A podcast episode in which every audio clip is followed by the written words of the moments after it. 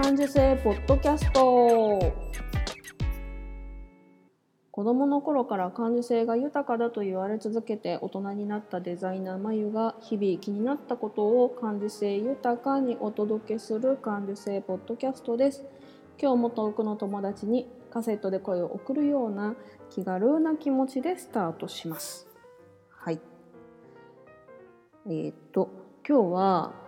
さっきちょっとショッキングですね。小林真央さんが亡くなったっていうニュースを知ってあの私去年ん、えっと、1ヶ月ぐらい入院してたんですけどその時にも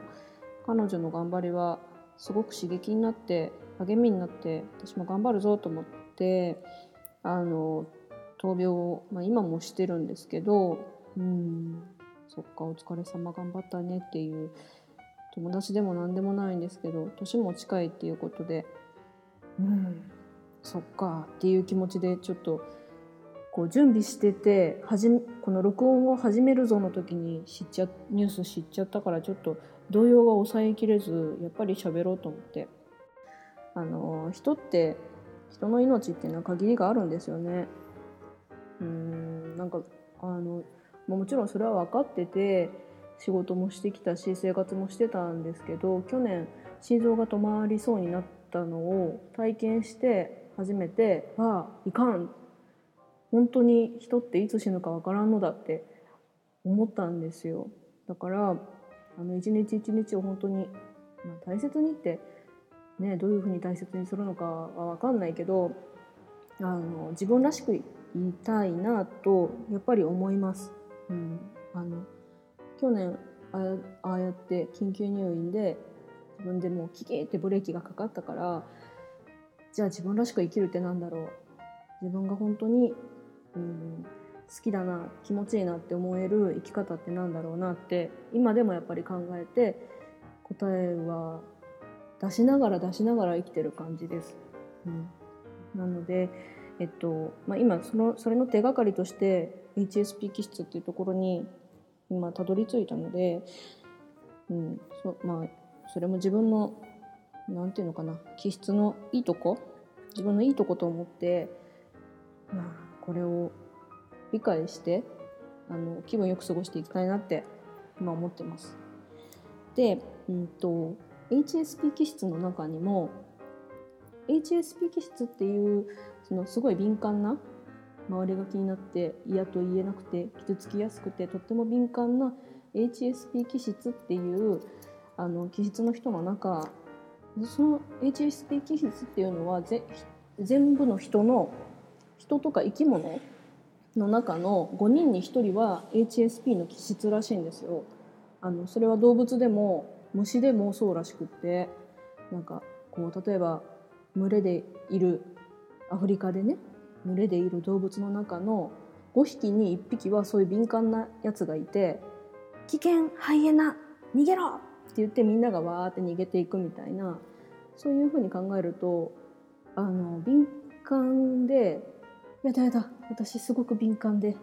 あのこんなに弱くてどうしようって思っちゃうけど結構重要な存在らしいですよっていうのは本を読むとそういうふうに思えます。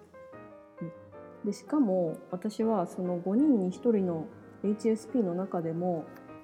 えっと、さらに3割3割のあの HSS っていうやつなんですね。あの HSS っていうのは highly sensation seeking っていうそれの頭文字を取って HSS 大いに刺激を求めるっていう意味らしいんですけどあの変化すること新しいこと激しい感覚刺激などを好みそれを体験するためならリスクを負うことも厭わないという傾向がある HSP とは対照的な外交型の遺伝的気質らしいんですけど私完全にこれであの、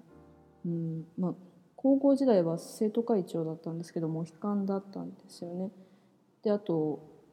まああのレゲエバンドのボーカルをやってたりとかするん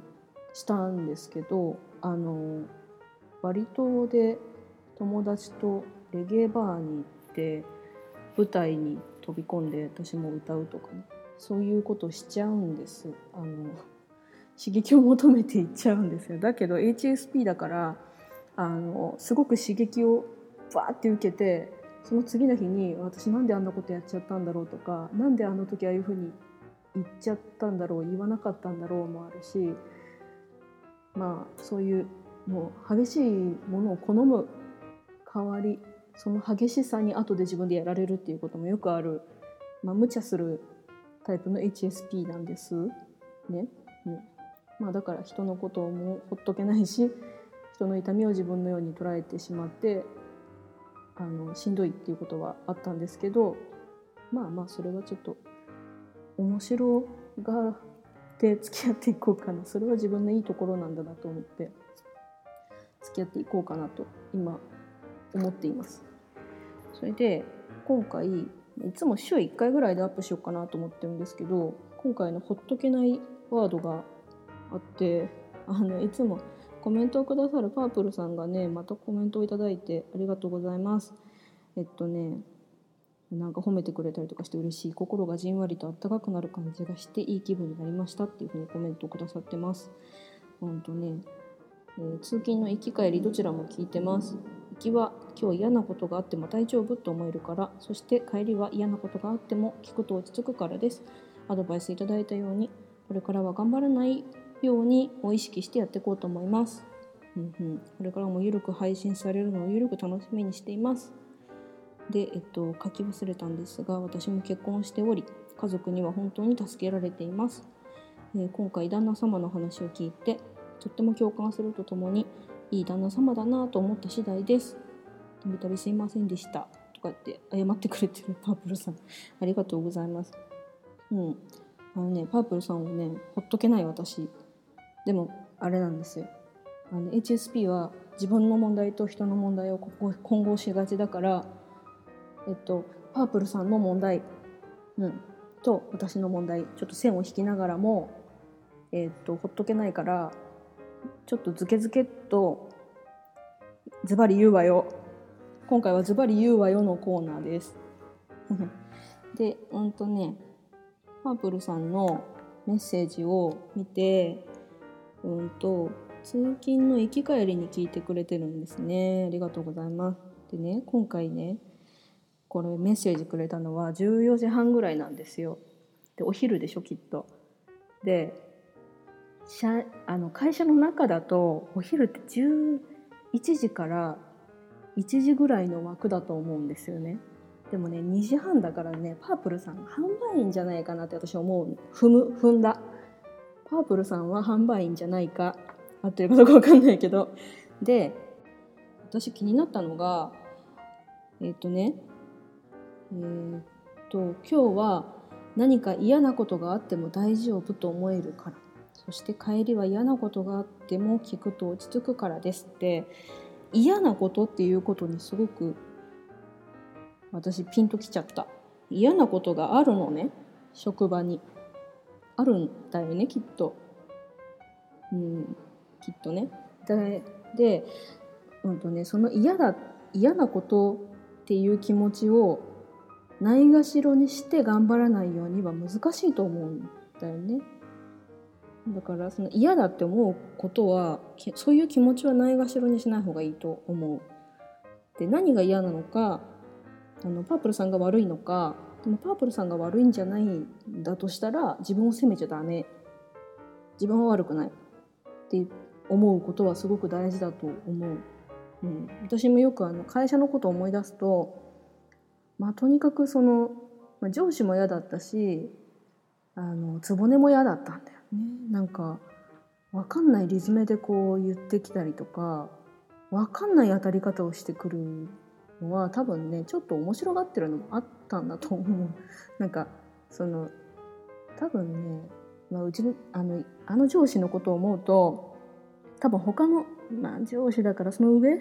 部長とかに何か言ったら部長にもわーって言われてそのまあチーフですけどチーフももやっと嫌なことをあの反応するから私に言ってるとかだと思うんだよね、うん、思い返すと。うん。なんかこう真剣に受け止めてくれるこの子ならってきっと思ったんじゃないかなパープルさんすごく書き方がすごく丁寧だから職場でも丁寧な対応してるんじゃないのかなと思ってできっとなんか何でもないことだけどなんか突っかかって言われたりとかしてるんじゃないかなと思うと、まあ、パープルさん悪くないなら本当に気にしない方がいいと思う。うん、で自分を責めちゃダメまずはそこ。であのあと嫌なことにフォーカスすると嫌アンテナ嫌だ嫌だアンテナがピンピンの状態でまたあった嫌なことってそこにあの刺激を感じちゃうんですよね。それすごくわかるから言うんですけどだから私がそうやって思っちゃうから言うんですけどあの嫌なことがあると嫌だな嫌なことあると嫌だなって思いながら行くと嫌なことを発見しちゃうんですよね。と思うんですよ。なんか100円ないかなってこう道歩いてて100円ないかな100円ないかなと思って光るものをこう見つけたら100円かもしれんと思って行ったらなんか光る石だったみたいな感じで、うん、感じかな合ってるかな？なんかあの嫌なことあるかもしれんって思うと嫌なことあるんですよ。これでも考えをちょっと変えてあのいいことアンテナをぴょっと立てるといいことの方にフォーカスできるんじゃないかっていうふうに思うんですね。で、まあね、嫌なことっていうのは勝手にほっといても嫌なこととして起こるからまあちょっとえっ、ー、と、まあ、それ置いといていいことアンテナでいいことっていうのは特別いいことじゃなくていいんですよ。あの私なんかはそのいいことアンテナすごくちっちゃいことでもいいことに換算できるから例えば時計が11時11分だったやった位置揃いとか、うん、あとあの車のナンバーとか1234だやったとかなんか5555俺55みたいななんか何でもいいんですよ人に別に話さなくてもいいし自分が思うやったら聞いて思うことを思っておけば自然といいことポイントってたまると思うんですよ。であのか、うん、あのね考えたら嫌だって思うことはそんなに数は多くないんじゃないかなって思うんですよね。私のこう会社員時代のことを思っても、まあ、顔を合わせるとあのおつぼねに会う会う回数はまあまあありますね。なんか部屋の中にいたりとかしてそのつぼねがいるだけで嫌な嫌だなって思ったりしてへこむってことはよくわかるんですけど、まあ、でも嫌だってそのちっちゃいことポイントちっちゃいことでこう積みか積み上げていくと嫌だって思うことってそんなにないんじゃないのかな。でそこを好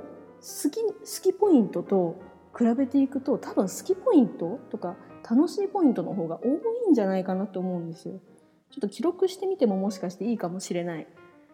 うん、でもしもね記録してみてあの嫌だポイントの方が多ければもう次探してもいいんじゃないですかね。あの 気軽に適当なこと言う言うから無責任だなっていう感じかもしれないけど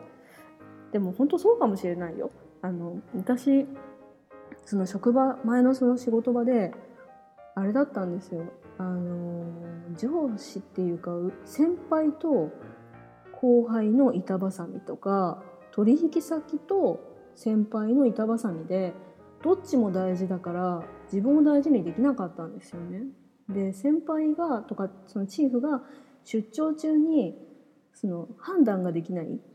あのこの商品合していいですかって取引先に言われてもあそれチーフの OK が出てないからまだちょっとあと1週間待ってくださいとか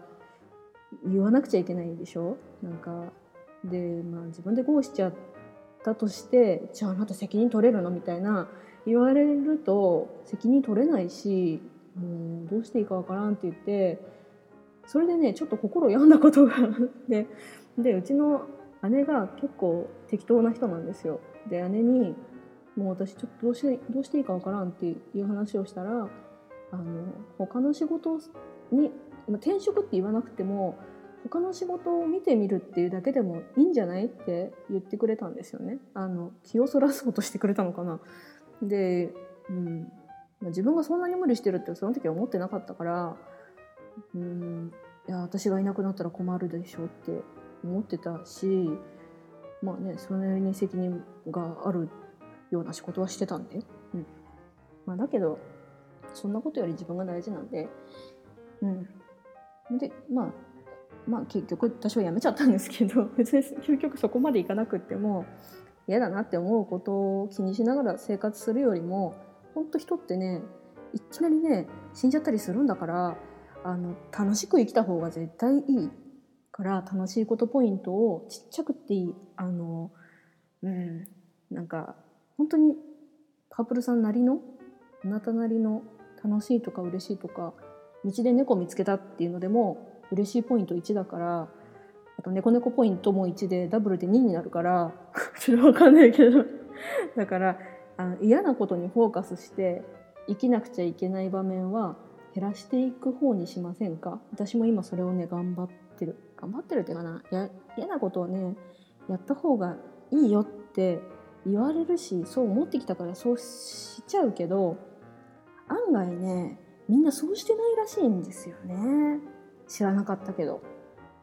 ねやってくれる人に頼んでるんだよ結局。なんか言いやすい人に言うし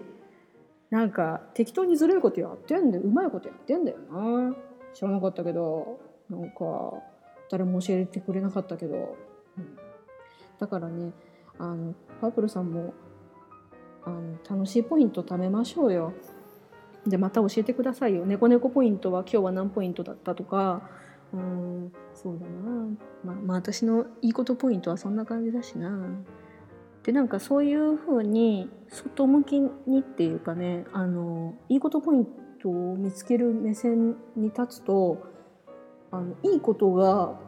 まあ37みたいにパパパンって起こることがあるんですよ。でそれってねあの偶然の一致っつってあちょっと長くなっちゃったこれはまた別の時にしましょう。あのうんですえっとねそんな感じでえっとえそうそうパープルさんにおすすめしたい本をねお仕事してる人におすすめしますよっていう HP HSP 関連の本だけ伝えます。えっと、敏感すぎる自分に困っていますっていう本が、えっと、これも長沼睦夫先生の本です。